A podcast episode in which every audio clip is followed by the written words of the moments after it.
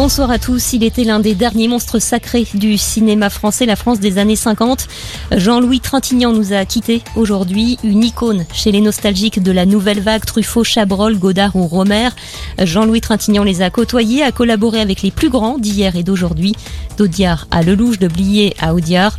Jean-Louis Trintignant, c'est deux longs métrages, mais surtout 160 rôles Manon Bacourt. On se souvient de ses yeux qui dévorent Brigitte Bardot, dont le plus célèbre Vadim et Dieu créé à la femme ou des Shabadabada avec Anouk Aimé dans le film de Lelouch, Un homme, une femme. Trintignant, c'est aussi cette cascade de récompenses, de l'ours d'argent du meilleur acteur pour L'homme qui ment en 68, à la consécration en 2013 pour son rôle dans Amour, un César remporté dans cette ode à la vieillesse, signé Michael Heineke. Mais Jean-Louis Trintignant, c'est surtout la blessure suprême, le rôle qu'on ne voudrait jamais jouer, celui du père confronté à la mort de son enfant. Marie a succombé le 1er août 2003 sous les coups de son compagnon et de son propre aveu, c'est le jour où il a arrêté de se battre. Jean-Louis Trintignant souffrait d'un cancer depuis 2017, il avait 91 ans.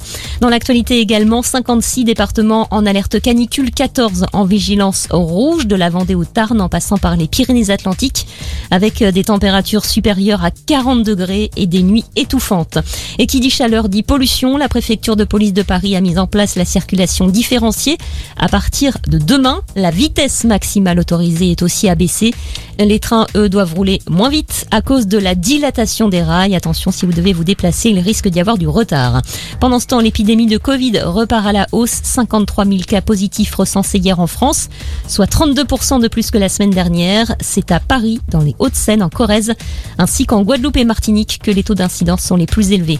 Enfin, du rugby, Castres-Toulouse, c'est l'affiche de la première demi-finale du top 14 ce soir à Nice, à suivre à partir de 21h05.